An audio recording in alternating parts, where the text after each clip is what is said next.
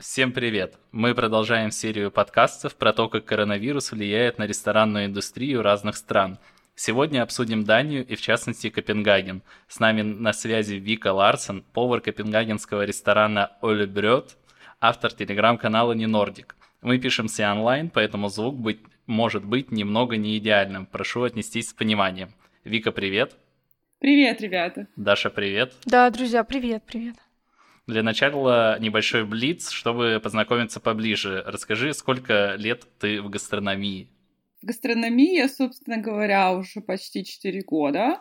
А, из них 4 я живу, из них 6 я, 6 я живу в Дании, из них 4 я работаю в, ресторан, э, в около ресторанной и ресторанной индустрии. Вот. И, собственно говоря, перешла я из э, совершенно не не гастрономическая профессия, я пришла из рекламы. Вот. Но последние четыре года я выучилась и получила диплом, и стала теперь уже дипломированным э, шеф, э, шефом э, в Копенгагене. А вот расскажи поподробнее, где ты обучалась кулинарному искусству и на сколько оно вообще стоит в Дании? Спойлер, а, нисколько. Нисколько, да.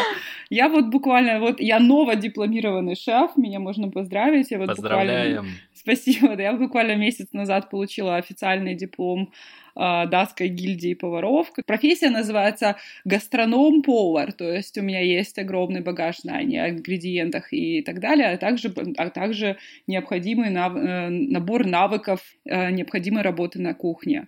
Мое обучение продолжалось э, три года, то есть я начала где-то в марте 17 года, и вот в марте 20 в феврале, в конце февраля 20 года я закончила. Э, по сути, моя школьная программа была разделена на, не, на несколько, на четыре школьных периода, то есть я по месяцу ходила в школу, все остальное время я продолжала работать э, в ресторане, это одна из практик получения образования профессионального кулинарного в Дании который называется New Mestelea, то есть ты считается, что ты проходишь э, все свои навыки, ты получаешь на рабочем месте.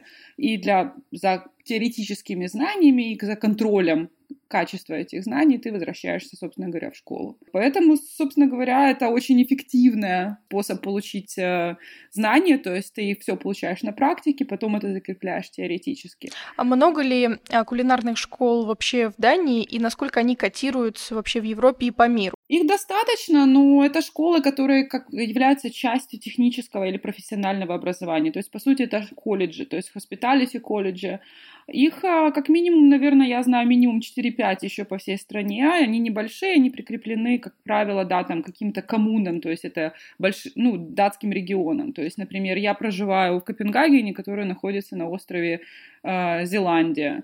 То есть это вот наша такая вот э, один большой регион. Есть еще регион, Ютландия, это полуостров, там есть несколько своих э, больших школ. Вот, наша школа, моя школа считается а, самой большой кулинарной школой в Северной Европе. У нас порядка обучается до 500 студентов одновременно, то есть на различных, разумеется, потоках, но специализации предлагаются не только шеф и как правильно нарезать брунуа, но это и ресепшионисты, это официанты, плюс, есть еще кейтеринг, а, или а, есть такая профессия ernährungsassistent, то есть это человек, который отвечает за специальные диеты, то есть это люди, которые готовят в госпиталях, а, в детских садах, в больницах, то есть специализи... в учреждениях, где нужна специализированная диета. Ты говоришь, да, что это аналог профессионального технического образования, то есть аналог э, там русского, российского колледжа. Вот чему именно так долго обучают? Потому что в российских колледжах на повара обучают долго, но мне кажется, это не сверхэффективно, и знаний каких-то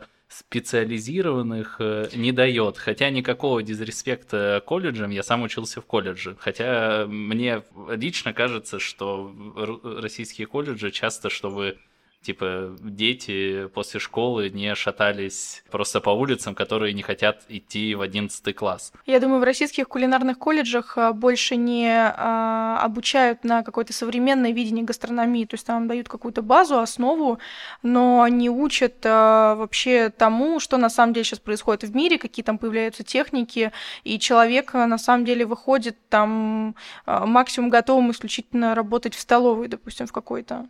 Наш, наша школа, как бы, собственно говоря, у нее точно такая же задача. У нее задача дать человеку профессию, а профессия это включает в себя ну, практические или теоретические навыки. Наша, скажем так, э, школа является таким тоже проводником в жизнь для тоже таких же 10-11 классников. То есть я чем, чем я отличаюсь от них в том, что у нас есть специальный поток для тех, кому больше 25 лет, это, то есть, те люди, которые взяли и поменяли профессию, то есть по разным причинам случившимся в их жизни. Но, в принципе, ты можешь туда, да, поступить там после 10 класса и продолжить свое обучение там к 20 годам, стать уже тренированным шефом. То есть, по сути, навыки, навыки чисто практические. То есть первые там, а, первые там, например, два школьных периода посвящены в основном там теории. То есть почему, а, из чего состоит мясо, почему, из чего состоят овощи, почему нужно важно, почему нужно понимать содержание крахмала, как это поможет тебе разбираться в техниках приготовления. То есть, по сути, нам никто не дает там а, вот есть рецептики, давайте вы будете по ним учиться. Нам дают технологию, нам рассказывают о том, почему, а, как важно уметь ну, развивать в себе вот это правильное критическое оценочное суждение, как у шефа. То есть поэтому, когда у тебя будет, например, а, задача запечь целого быка, ты будешь знать, сколько тебе нужно понадобится времени, какая для этого, какая для этого правильно подойдет техника и какой будет результат предсказуемый. То есть, по сути, тебя учат не рецептам, тебя учат технологиям. Звучит э, и правда профессионально, я бы сказал. Ну да. Вот. А расскажи, пожалуйста, как ты пришла в ресторан Оли Брёд и скажи, пожалуйста, как правильно это произносить. Какая вот у тебя должность? И, и ты говоришь, что у вас нет особых разделений на шеф де партии, а, там, су-шеф, я не знаю. Можешь рассказать структуру? Конечно. Я начала в Вюленброде два года назад. А, это было мое второе место обучения, потому что первое мое место обучения, когда я начала обучение в школе, то есть я тут же нашла себе и место практики. Это был итальянский ресторан «Фиат», а, один из самых больших, успешных, процветающих итальянских ресторанов в Копенгагене, прямо в центре. Вот, я проработала там год и решила, что я как бы там достаточно усвоила базовые навыки и знания операции большого ресторана, и мне захотелось ну, научиться чему-то более э, другому. И у меня на выбор стоял, я хотела либо быть в какое-то более классическое французское место, а там брассерия или бистро, или же там Нордик. Вот. И мне попалось на глаза объявление, то, что как раз Ули Бротман искал себе нового студента. Я подала заявку, и меня взяли. То есть, собственно говоря, все остальные два года, и вот я, собственно говоря, сейчас уже получила диплом, и вот пока дорабатываю последний месяц там. А почему у нас нет разделения на шеф де партии и всех остальных красивых названий, которые так нравятся, которые так нравятся людям? Потому что очень маленькое место, и, по сути, я могу выполнять обязанности хед-шефа, а мой хед-шеф может э, быть и посудомойщиком, потому что у нас его нет. В связи с тем, что мы просто очень маленькое э, место, всего 30 посадочных мест в зимнее, то есть в холодный период времени, это, в принципе, 9 месяцев в году. Поэтому у нас нет смысла разделять э, обязанности, потому что мы все работаем как одна команда. У нас есть у нас общая есть задача, у нас есть список задач, которые нужно сделать, и неважно, кто это будет делать, важно, чтобы это сделано хорошо и по соответствии соответствии со стандартами качества нашего хед-шефа. А расскажи, пожалуйста, какое меню в Оленбрёд и какой это вообще сегмент ресторана? Сегмент, э, это, скажем так, это casual dining, это больше с упором на ланч, потому что это традиционные, ну, скажем так, традиционные but with a twist, датские смёрреброды, это open, э, открытые сэндвичи, на традиционном датском черном хлебе, который называется rugbrød, с различными топпингами, то есть там рыбные, мясные начинки и так далее. То есть это классический датский ланч. Э, на ланч обычно подаются, съедается 2-3, например, э, под пиво. Это очень-очень большая традиционная вещь, ну, то есть для, для итальянцев паста там на, на, на их pranzo на ланч. Вот. Это не, никакой не развод для туристов, это действительно как бы очень э, расхожая вещь, так питается, в принципе, вся страна. Вот. Но для того, чтобы прийти поесть это в ресторан, а, и люди были готовы заплатить по 10-12 евро за кусочек хлеба с различными начинками, понятное дело, что нужно туда вложить какое-то количество а, работы, то есть подготовить ингредиенты и сделать их там домашние, сделать их дома, то есть в ресторане ни, ничего готового. Поэтому наш упор э, — это средний сегмент с чеком где-то до ну, сейчас будет, сейчас будет страшно по датским меркам, это немного, это до 100 евро на, за, за стол, учитывая то, что напитки у нас а, тоже стоят примерно от 10 евро до, до 20 за бокал пива. А, в ресторане владеет крафтовая компания Микеллер, которая, собственно говоря, и это часть названия нашего ресторана. Вот. И на, на ужин мы предлагаем, мы уже не предлагаем смореброды, потому что это еще одна специфика датского рынка. Смёрреброды едят только на ланч, и поэтому вечером их никто есть не будет. О, хорошо, что предупредила, спасибо да. большое. А то мало ли, вот приехала бы сейчас заказала. А, а, очень много, а очень много кто заказывает и приходит, очень многим туристам непонятно, почему-то, ну, почему они не могут поесть смёрребродов вечером. То есть ты в Нью-Йорке не можешь прийти в такерию и сказать, нет, сорян, мы так едим только на ланч, поэтому приходите завтра. Ты их можешь съесть там в 2 часа ночи. А в Дании такие э, расклады не работают, все очень э, структурировано, ты смёрреброды ешь только на ланч, вот, ланч заканчивается в 4 часа дня, все, дальше жди ужина. На ужин другое. На ужин у нас, в принципе, достаточно ну, простое меню, там а по принципу протеин и гарниры. Это одно мясное, одно рыбное, чаще всего это треска или какая-то другая сезонная рыба несколько закусок и пара десертов. А, коли мы затронули вопрос о деньгах, расскажи, пожалуйста, средние зарплаты поваров, шеф-поваров э, в Дании и насколько по датским меркам это считается большой, средней или низкой зарплатой? Традиционно тоже наша индустрия здесь не считается какой-то супер элитной, даже несмотря на всю, на все титулы там столицы гастро- гастрономии и всего остального, потому что сюрприз, сюрприз, в основном все, все, все рестораны оперируют бесплатной рабочей силой в виде, в виде, в виде стажеров. В хорошие годы, которые уже прошли, в некоторых ресторанах их было до 25 на одну смену. Вот. По, а обычно шеф, шеф де партии начинает получать зарплату. Мне сейчас будет немножко сложно пересчитать пересчитывать, поэтому есть, ну, прошу извинить, процент погрешности. 1 евро — это 8, 8 крон. То есть наша зарплата до налогов, а налоги у нас высокие, это где-то 25 тысяч крон а, ты получаешь до налогов чистыми, там, после вычетов это, ну, это 3, 3 нет, это чуть больше. Это 3, 25 тысяч крон делим на 8, 3125 евро. Это не я такой умный, у меня калькулятор рядом. Это до налогов, то есть после налогов это будет, наверное, где-то, ну, 19 на руки. Вот. Ну, потому что у нас еще то есть 2 как, э, прогрессивная, да, то есть у нас еще прогрессивная налоговая система, то есть как бы одна часть зарплаты будет обнаграться, другая нет, но я уже не буду вдаваться в эти подробности.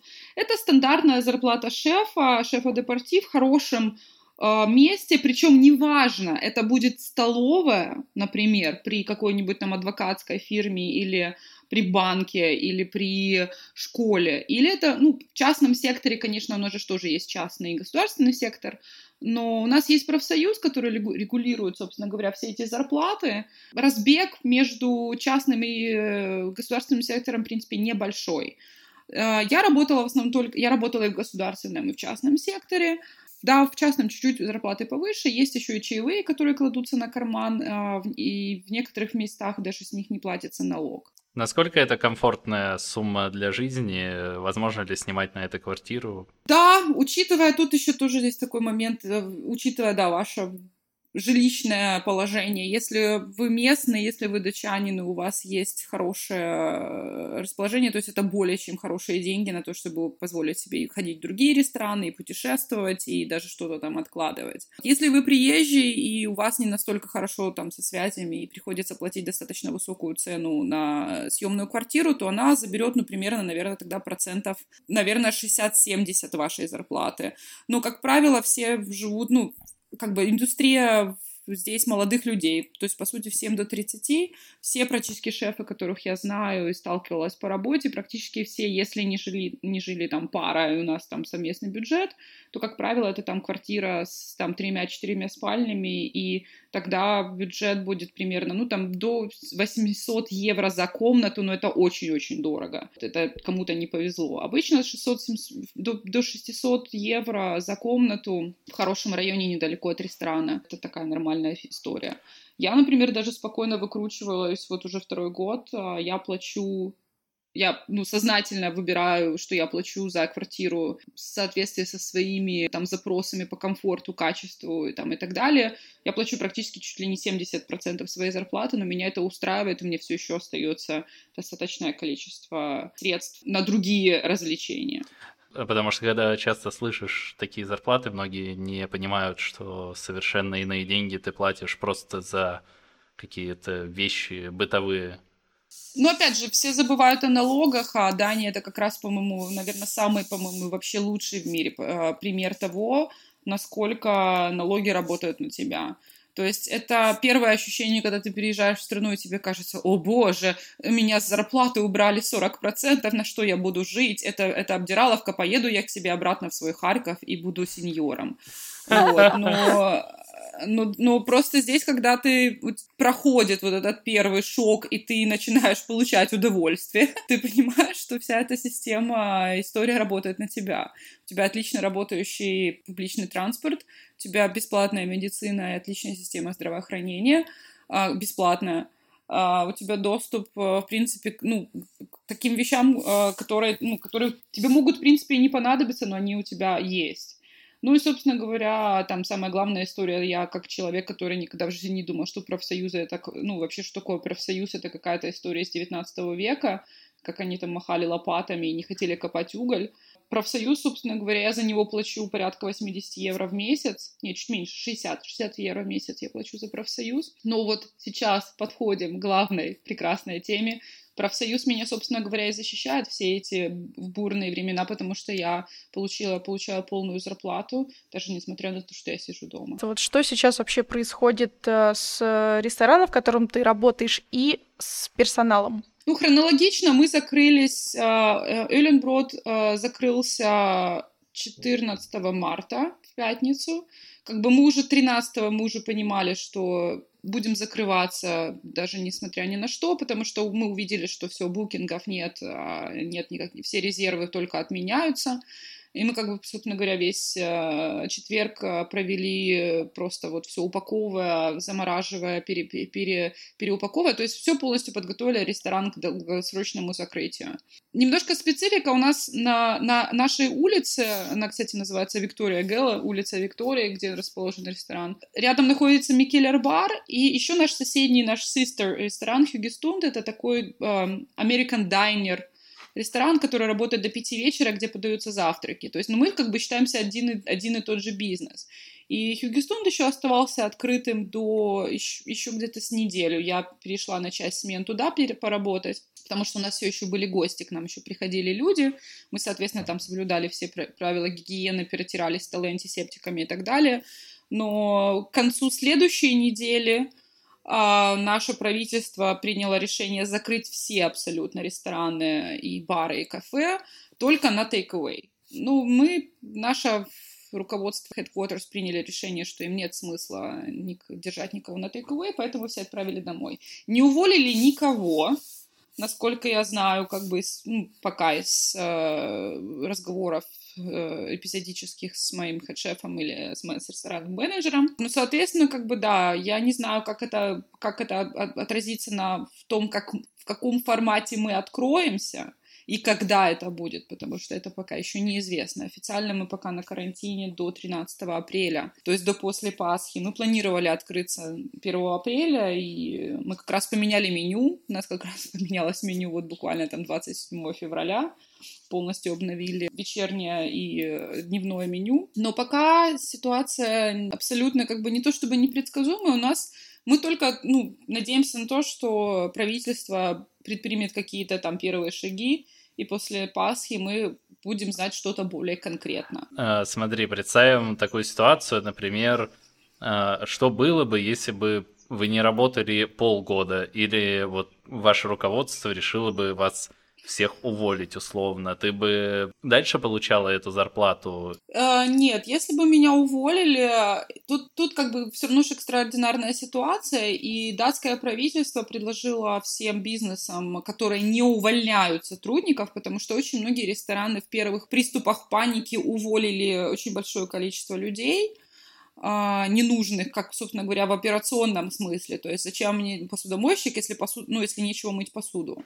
Государство пришло к, с пакетом помощи и сказало, что если вы не увольняете сотрудника, сохраняете рабочее место, мы компенсируем 75% зарплаты, остальные 25% выплачивает э, работодатель, плюс э, как часть э, компенсации у нас положено по закону, всеобщему датскому закону, это не, не только касается моей индустрии, а вообще всеобщему закону, каждому положено 25 дней отпуска в году. То есть и мы в, в, в этом отпускном году, который у нас начинается, вот уже сейчас изменился закон, начинается с 1 января, вернее, в этом году он начнется, в следующем году начнется с 1 января. В общем, мы отказываемся от пяти оплачиваемых рабо- э, отпусковых дней. То есть, по сути, как бы ты просто, ты, отпуск тебе полагается, но ты пойдешь на него в меньше или там уже дальше за свой счет. Причем, что государство еще пошло дальше, есть еще и отдельная схема а, помощи людям, которые работают почасово. То есть очень же многие house, бармены, официантки, раннеры и все остальные, это люди, которые работают почасово. То есть, по сути, они, ну, от них даже начнут избавляться, конечно же, в первую очередь, но государство предложило пакет помощи им, и они говорят, что если вы не будете увольнять, а это, как правило, опять же, студенты, ну, люди, ну, достаточно тоже незащищенные слоев населения материально, они компенсируют до 90% их рабочих часов, э, их рабочих часов денег, слэш, слэш денег. А есть какие-то еще государственные меры поддержки для бизнеса? Что-то еще вводили? Что-то с арендой может быть связано?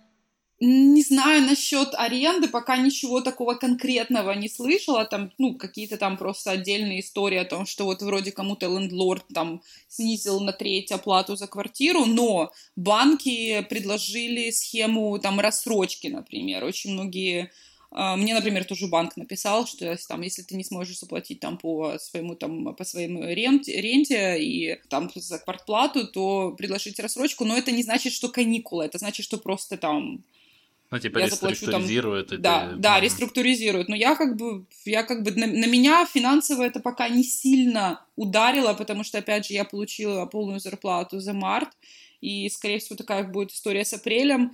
Вот, а дальше будет видно. Плюс у нас же, ну, как бы, как у любого социального государства, огромная система поддержки пособиями. То есть есть два вида пособий по безработице. Одно просто это тупо деньги там на, ну, за это нужно ходить и сидеть там в рабочем центре там с 9 до 5 вечера. А что значит тупо сидеть? Есть просто там определенная схема. Я на самом деле не совсем четко еще понимаю, как это работает. Я знаю, что это называется контант Yelp. Это по сути называется типа помощь наличными. Но это вот это самое простое базовое пособие по безработице, но это не значит, что ты лежишь на диване целый день, тебе нужно посылать определенное количество резюме в день, ходить на какое-то определенное количество собеседований, и если там ты все, все еще там тебя не взяли, ты не нашел работу, тебе в конце концов могут вообще отправить на коммунальные работы, и, там убирать мусор, собирать бычки в парке там, и так далее. Есть другая схема, которая называется Акаса, это профессиональная касса помощи, которая, собственно говоря, ты туда какое-то время просто, типа, зачисляешь деньги от своей зарплаты, ну, условно говоря, там 10 евро от каждой зарплаты перечисляется в эту кассу, что когда ты будешь безработный, ты можешь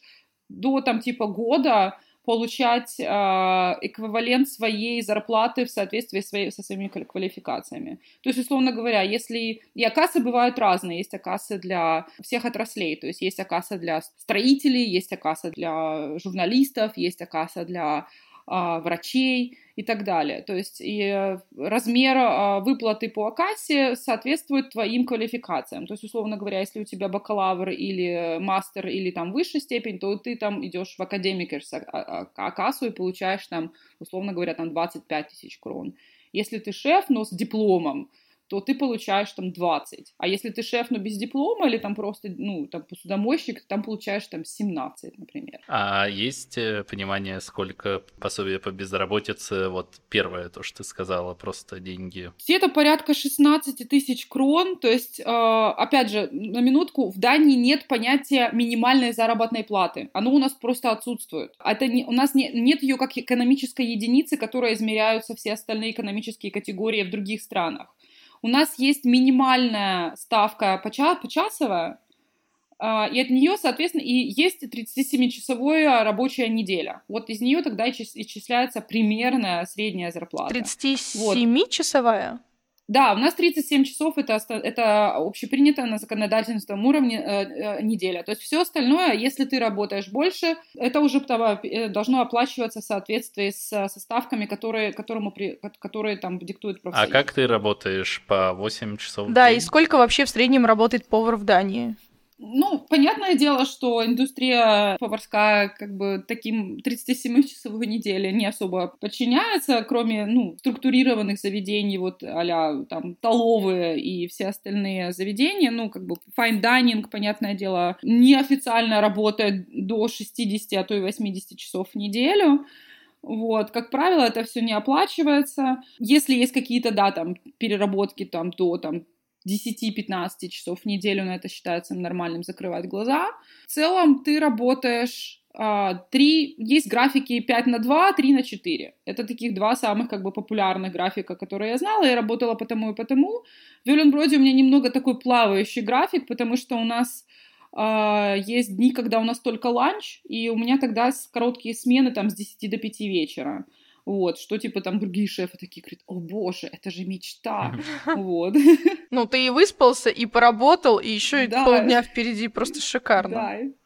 Вот, но обычная как бы схема работы, это там, условно говоря, с 10, там, с 11 до 11, плюс-минус там час на уборку, который обычно всегда считается, что ты там это делаешь э, бесплатно, ну, сейчас многие рестораны уже с этим борются и ввели систему учета рабочего времени, слава богу. В целом, как бы, да, это 10-12 часовой рабочий день, но ты работаешь, да, 3-4 дня в неделю максимум, максимум 4. Как правило, это, ну, там, четверг, пятница, там, суббота, воскресенье многие fine dining и закрыты. Вот, или там среда, четверг, пятница, там, суббота, выходной. Ну, или это как-то так, такой, такой, такой вот график. Да, то есть в среднем как бы выходит чуть больше, там, типа, этих э, 37 часов в неделю, но все там в пределах все равно законодательства. Была ли у вашего ресторана предусмотрена какая-то подушка безопасности и существовала ли она вообще у ресторанов ресторанов Дании?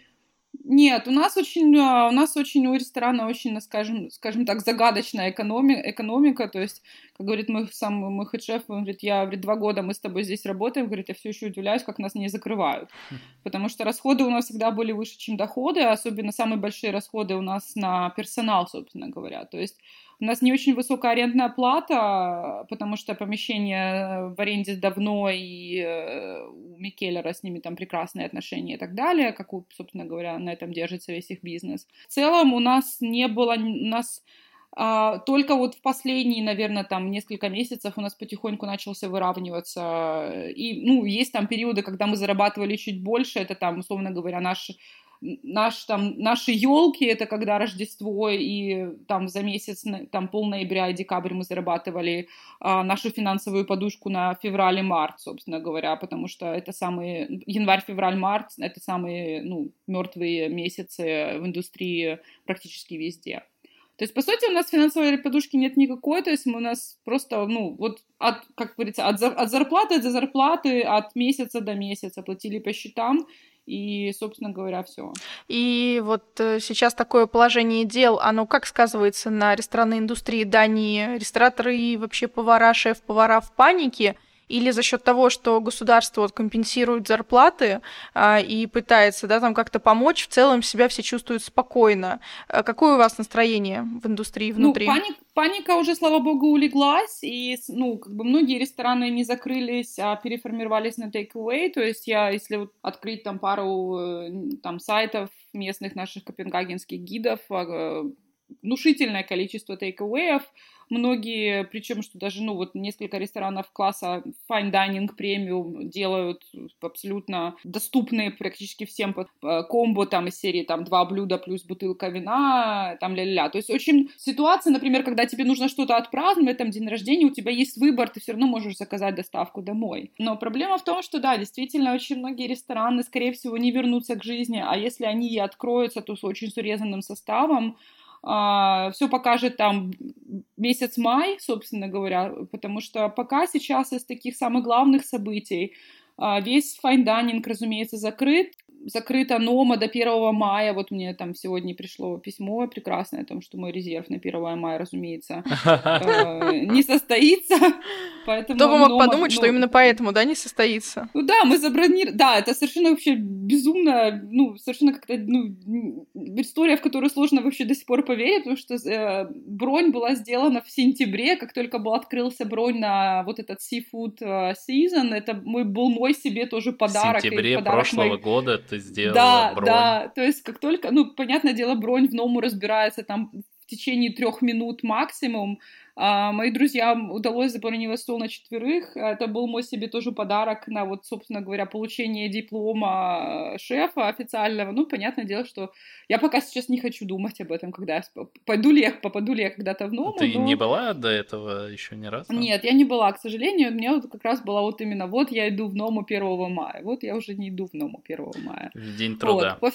Да, по всем остальным э, факт, по всем остальным ресторанам, вот я в канале недавно писала, что вот концерн Кадо, это две, две мишлиновских звезды, это ресторан Кадо э, в Копенгагене с двумя звездами, их э, летний проект на, на Барнхольме, у которого тоже одна звезда уже который год, плюс их две, два типа sister э, ресторана, Пони и Рокси, это вот, собственно говоря, весь вид концерн, они они обанкротились, они начали процедуру банкротства. То есть они как бы не сказали, что мы не будем открываться, но, скорее всего, это подразумевает то, что если они начали процедуру банкротства, они уже не будут открываться после э, окончания карантина. Но как бы for the record, у них были очень большие убытки в течение последних трех лет. Там они документировали потери порядка там 13 миллионов евро, потому что, как и любая другая, как бы любой другой fine dining и Мишлен, они, ну, собственно говоря, они денег, они профит не приносили. Вот. Все в порядке будет у Гераниума и алхимиста, скорее всего, потому что тот же Расмус Мунк, э, алхимик, который сразу вот сходу получил две, две звезды Мишлен, он сейчас делает еду для бездомных. Я туда им написала письмо и попросилась волонтера, они мне сказали, что у нас уже все есть, поэтому спасибо. В общем, ну, у них есть огромная финансовая стена, тыл, тыл в виде Ларса Сайера Кристенсена, который один из богатейших людей Дании, он, собственно говоря, владеет и э, гераниумом, и алхимиком, то есть э, я думаю, что они откроются, да, не без проблем, да, не без потерь, но как рестораны они не, не, не исчезнут. Для нас недавно было открытием то, что мишленовские рестораны, вот такие fine dining, супер fancy, они часто это имиджевая история, и... Это, поэтому они и закрываются, поэтому закрылся Эйфо Викин, поэтому закрывали э, братья э, Адриас свои барселонские проекты, потому что если у тебя нет вот, вот такого золотого несущего петуха, как Ларс Арен Кристерсон, который будет там тебе постоянно просто вкачивать деньги, потому что он зарабатывает там на инвестициях, на чем другом, но очень любит хорошо поесть, то эта история как бы работать не будет. Потому что вот, например, другая история с, вот, с Кадо, у них, не, ну, понятное дело, это очень высокого уровня ресторан, это такой iconic типа Нордика, один из таких первых, ну, ну, по сути, как бы я бы сказала, что Кадо это, собственно говоря, и есть лицо Нордика, ну, первые после Номы. Плохой финансовый менеджмент, и опять же, даже, те, даже их высокая цена на блюдо все равно не обеспечивает такой огромный поток э, непрекращающихся клиентов, который бы обеспечил, ну, нормальную маржу дохода. Причем, ты знаешь, это на самом деле так э, незаметно, но когда э, вот если внутри всего этого поработать и э, представить, какое внимание там уделяется мелочам, каким-нибудь, э, не знаю, салфеткам, плейсметам, кольцам, каким-то просто аксессуарам, они, ну, куплены недешево, скорее всего, это тоже сделано все на заказ. Вот из этих вот всех мелочей складывается уникальность этого дорогого проекта. И то есть далеко там не еда, и даже, может быть, это не обслуживание, а очень много денег э, заложено изначально на создание всего проекта, на его поддержание, а, да, то есть я, например, когда вообще представляю, сколько денег и труда уходит у ресторана стирать одни салфеточки какие-нибудь, да, там с вышивкой этого ресторана, мне сразу плохо становится, потому что, ну, это либо они выкидываются каждый раз, если они белоснежные, как это принято, да, в мишленовских ресторанах очень часто, а, либо они стираются с такими огромными усилиями, что это очень дорого стоит. А это всего лишь одна мелочь, а, но без нее ты, допустим, вот уже не есть получишь. Куча, да, есть куча tips интриг и всяких там секреты, э, скандалы, интриги, расследования. Я многих таких вещей знаю. Вот, и иногда приятно там с поварами э, своего уже уже посидеть, пообсуждать, кто на чем экономит, но как бы самый главный вообще секрет, который всем я всегда буду рассказывать, 90% это бесплатный труд стажеров. То есть все, что приходит к вам на тарелку, сделала девочка из Кореи, которая приехала в Данию на три месяца, собрав, сэкономив денег, живет в Airbnb за бешеные деньги, ест один кебаб, ну или мальчик с Гавайев, типа, неважно ест один кебаб в день, потому что больше и один став мил в день, потому что больше у него нет ни времени, ни возможности питаться нигде, ни в других ресторанах. И вот он приезжает набираться опыта, его, естественно, все козлят и хвост и гриву, и орут, и давай быстрее, и все остальное. Но человек уезжает потом с э, ощущением того, что вот я э, получил э, вот этот вот пакет знаний и стоимость моих блюд вырастет теперь на 148%. Сейчас вся эта история закончится. К моему, собственно говоря, большому облегчению, потому что я считаю, что это арабский труд, который ну, не имеет вообще права быть на земле, потому что если человек работает, он должен все равно оплачивать, должен все равно получать какую-то э, плату своего труда. Да. Я читала, вот. да, твою статью, где ты так, да, яро отстаивала эту позицию, я тоже с тобой полностью согласна, потому что а, человек вносит свой труд в поддержание бизнеса другого человека. Пусть он какой-то мелочный, но мы все понимаем, да, что цепочка в ресторане, она довольно длинная, но она складывается из каких э, как раз таки мелочей. Все эти мелочи спокойно можно делегировать на плечи а, стажерам, которые, по сути дела, ничего не умеют, но в результате из этого сложится то блюдо, которое будет стоить бешеных денег. Вот, поэтому, безусловно, я с тобой в этой точке зрения согласна. Но, с другой стороны, можно подумать, что им приходит просто бешеное количество. Я просто думаю, насколько это сильный вот э, именно бренд, вот именно кухня в Дании, что туда готовы ехать люди в кучу ресторанов и работать бесплатно по 6 месяцев ну, возможно, у меня, как называется, там, типа, tunnel, tunnel vision, и я вот просто вот сижу здесь такая молодец и получаю деньги за то, что, за то, что все остальные даже еще готовы приплатить и получить себе там уникальные навыки. Я просто считаю, что, да, конечно же, я согласна с владельцами бизнеса о том, что, типа, да, они тоже передают какую-то часть э, достаточно, действительно, опять же, прости, про, прошу прощения, уникальных навыков, но но опять же, а, тогда они тоже должны понимать свою, свою ответственность за то, что без этих, а, без этого, ну вот menial, это вот самое, по-моему, прекрасное слово на английском, которое значит такой, а, вот, вот этот вот труд, который вот ты просто стоишь, что-то перебираешь и отбираешь, это без этого да, ты тогда не сможешь, да, держать марку и подавать э, блюдо того уровня, на э, которое, которое хочет твоя фантазия. Потому что либо тогда тебе придется ограничить количество столов, э, сделать там буквально там, там ситинг буквально на 5-6 типа персон и так далее. Ну, то есть тогда тебе придется как-то перемоделировать свою э, операцион, опер, операционную модель, но многим этого не хочется. Всем нужно дальше продолжать оперировать там большим рестораном.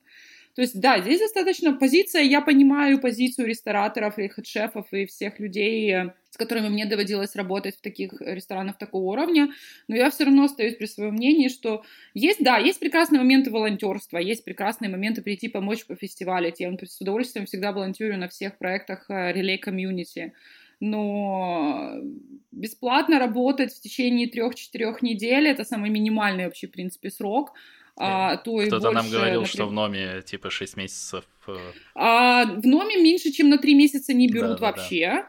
Вот, в Амасе минимальный срок 3 недели. Ну, как бы, да, есть тоже как бы определенный смысл в том, что, типа, да, ну, смысл тебе там же хотя бы неделю висеть, если ты хочешь получить максимальное количество знаний, но Дело же тоже в том, что все оценивают а, оцениваются тоже по одному и тому же принципу. Ты ничего не знаешь, молчи, перебирай, перебирай крыжовник. И это прописано там даже во многих там соглашениях, которые подписывают стажеры, что они не имеют права даже ничего там особенно как, углубляться в какие-то там, потому что времени на это нет. Ценность такого обучения, как правило, ну, сводится на самом деле к нулю, ты просто превращаешься в бесплатную рабочую силу. Ну, я бы сказала только то, что процесс стажерства изменится ввиду того, что сейчас коронавирус и финансовая, и финансовая общая рецессия ведет к тому, что у людей ну, больше не будет этой возможности потратить, а, вложить вот эти свои сбережения на то, чтобы поехать в Данию или Швецию или в Нью-Йорк и поработать, постажироваться бесплатно в ресторане своей мечты, потому что тебе теперь, к сожалению, придется эти деньги тратить на свою собственную еду и на выживание, а не на то, чтобы получить какие-то дополнительные навыки к своей профессии. А скажи еще, пожалуйста, такой э, заключительный вопрос хотела задать. А, вы сейчас команды разрабатываете какой-то уже план будущего, план после открытия, или вы планируете открыться в том же формате, в целом без изменений, просто надеяться на то, что, так скажем, а, ничего сильно не изменится? Я не ду вообще ничего, потому, не потому, что мы этого не делаем, но я, например, пока ничего совершенно еще не слышала, никаких новостей от своего хедшефа. Мы, соответственно, ничего не слышали пока от нашего от нашего headquarters, о том вообще, может быть, они действительно захотят закрыть наш ресторан как неприбыльный бизнес, потому что они захотят сфокусироваться только теперь на продаже пива, потому что это принесет, ну, прямые быстрые доходы и позволит компании остаться на плаву. Мы не знаем. Вот. У меня как бы ситуация пока, я же говорю, более или менее осознанная тем, что я все равно, я буду менять, я собиралась менять работу, потому что у меня истекает контракт в конце э, этого месяца, и я как раз собиралась искать, подыскивать себе на работу, и мы уже с моим хедшефом говорили на эту тему, он мне рекомендовал несколько мест, и у меня был там список, в принципе, мест не потенциально интересных, но сейчас... Сейчас, возможно, история... он изменится, потому что кто-то просто тебя уже нигде ждать не будет. Да, сейчас вся эта история, разумеется, уже не имеет никакого смысла. Нет, я, я не ищу работу, потому что ее нет. А, я никуда не шлю резюме и не хожу ни на какие трайлы, потому что все закрыто. Поэтому я вот плотно и спокойно жду хоть какого-то развития событий, в частности, там, новой пресс-конференции от нашего правительства, которая расскажет, что, ну, окей, можем потихоньку открываться, и тогда уже мы будем видеть, кто и как откроется, и э, у кого будут хоть какие-то ресурсы.